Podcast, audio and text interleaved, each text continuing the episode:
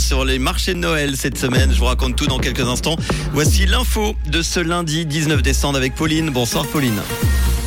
Bonsoir à tous. Travail suisse tire un bilan mitigé des négociations salariales pour 2023. Les entreprises ont investi 17 milliards dans la recherche en Suisse et un ciel à moitié nuageux demain matin.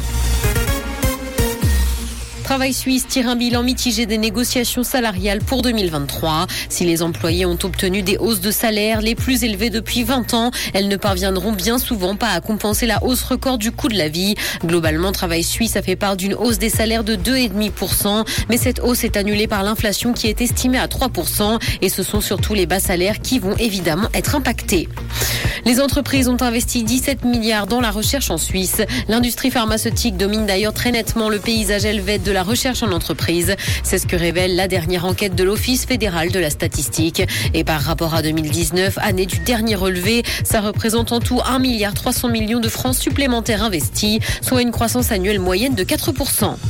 L'OMS veut que la Suisse lutte davantage contre la malbouffe. Les aliments sucrés et gras devraient être traités comme les produits du tabac selon l'Organisation mondiale de la santé. Elle demande aux entreprises suisses de s'aligner, notamment sur le Chili. Le pays a introduit des règles strictes pour les aliments à forte teneur en sucre ou en sel depuis 2016. L'accent doit donc être mis en Suisse sur les restrictions publicitaires dans les médias ainsi que sur les réseaux sociaux.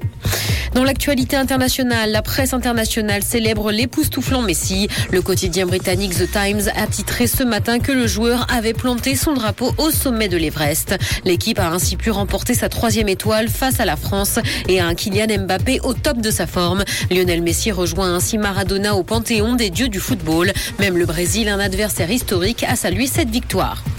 Elon Musk a lancé un sondage pour savoir s'il doit démissionner de Twitter. Le milliardaire a par ailleurs indiqué qu'il respecterait le résultat de ce sondage.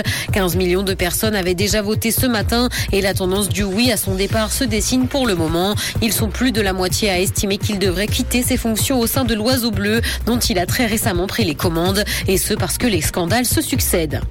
Britney Spears ne serait peut-être plus en vie si elle n'avait pas été mise sous tutelle. C'est ce qu'a indiqué le père de la pop star dans une interview. C'est ce qui justifie, selon lui, sa mise sous tutelle. Cette tutelle aurait même permis, selon ses dires, de reconstruire les finances de la chanteuse puisqu'elle était ruinée et n'avait aucune économie. Britney Spears a été libérée de sa tutelle en novembre 2021.